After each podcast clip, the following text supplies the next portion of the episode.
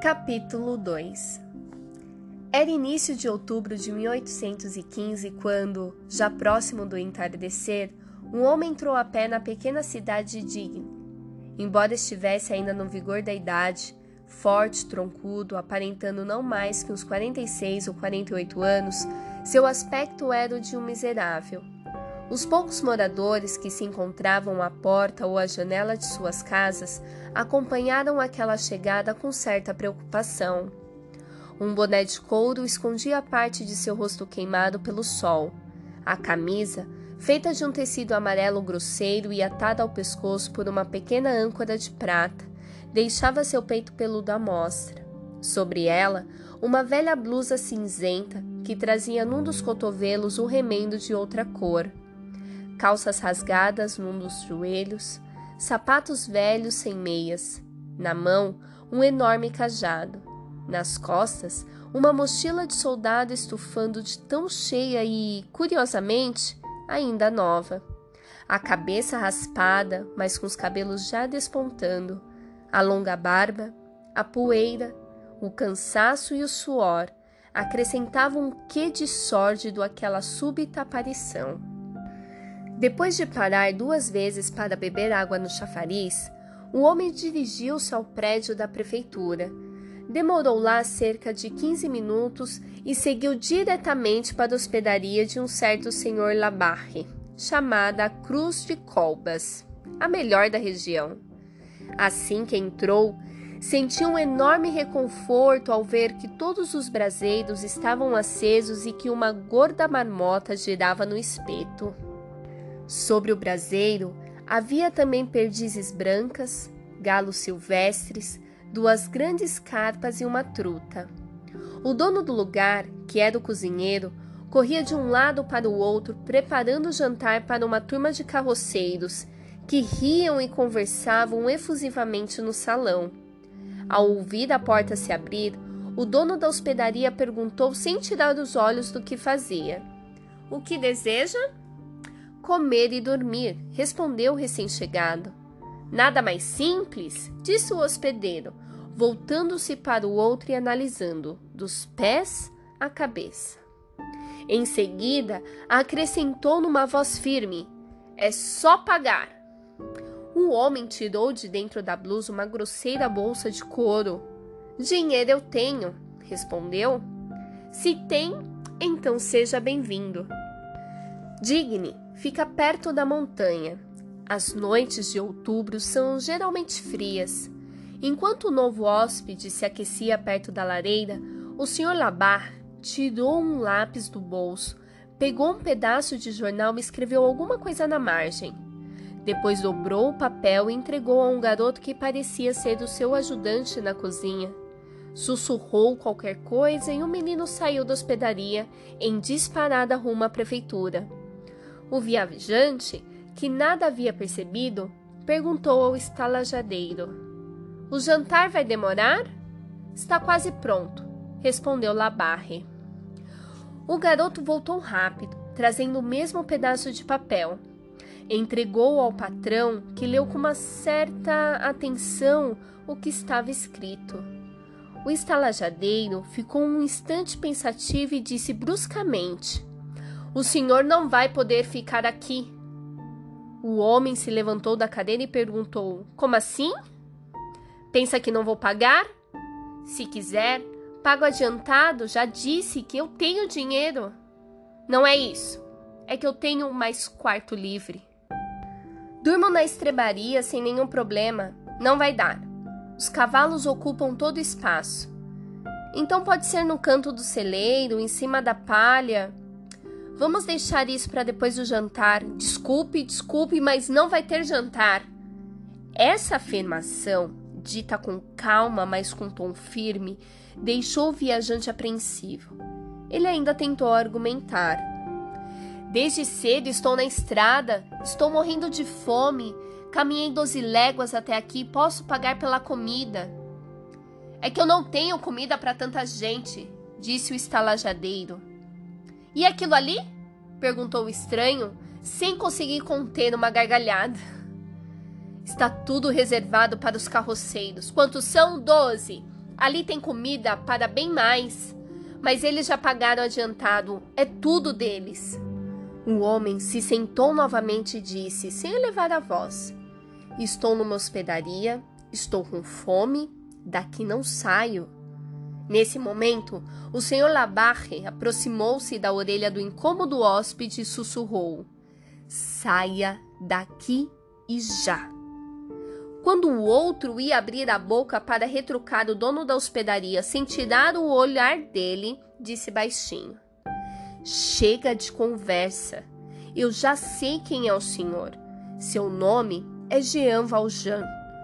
Assim que o vi entrar, desconfiei logo de alguma coisa e mandei pedir informações. A resposta está aqui. O senhor sabe ler? Perguntou com ironia, estendendo o papel que o menino tinha trazido de volta da prefeitura.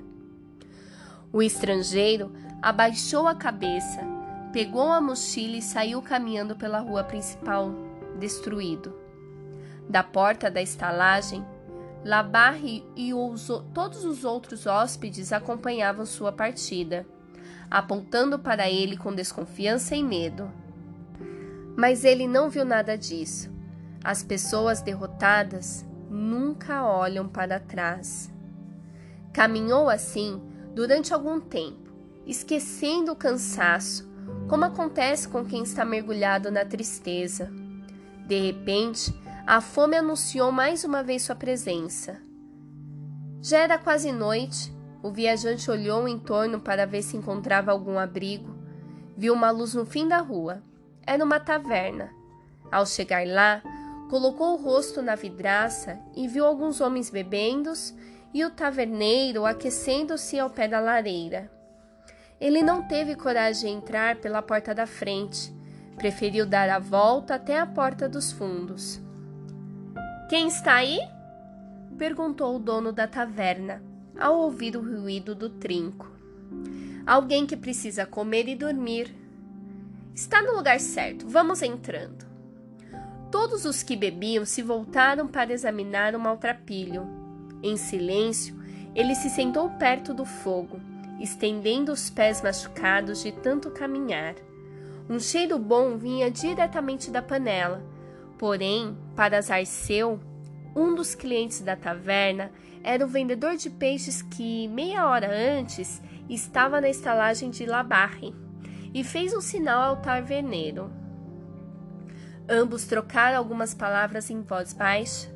Depois de ouvir atentamente o amigo, o dono da taverna foi até a lareira, colocou a mão no ombro do desconhecido e disse: Suma daqui agora!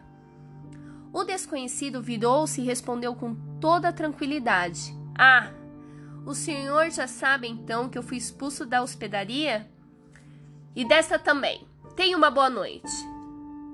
Jean Valjean pegou o cajado e a mochila e partiu. Na rua, alguns meninos que o haviam seguido desde a primeira estalagem começaram a atilhar-lhe pedras. Com raiva, ele os ameaçou com um cajado e os meninos se dispersaram qual um bando de passarinhos. O indesejado seguiu seu caminho. Ao passar em frente à cadeia, puxou a corda de uma sineta e uma partinhola se abriu. Tirando o boné em sinal de respeito, perguntou ao porteiro: O senhor poderia me deixar passar a noite aqui? Cadeia não é albergue, respondeu uma voz. Faça por onde ser preso, que o receberemos com maior prazer. A portinhola voltou a se fechar. O forasteiro seguiu por uma rua cheia de casas com jardins.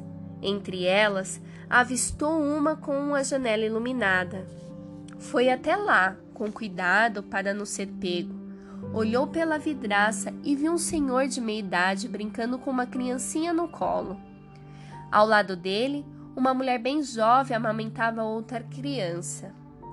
O homem permaneceu um instante contemplando aquele espetáculo tão estranho à sua vida. Pensou que aquela casa o receberia bem, bateu de leve na vidraça, uma, duas, três vezes. O marido levantou-se, pegou a lamparina, foi até a porta e abriu. Me desculpe, senhor, disse o viajante. Será que o senhor não teria um prato de sopa para me dar e um lugar para dormir? Pode ser naquele canto coberto no quintal?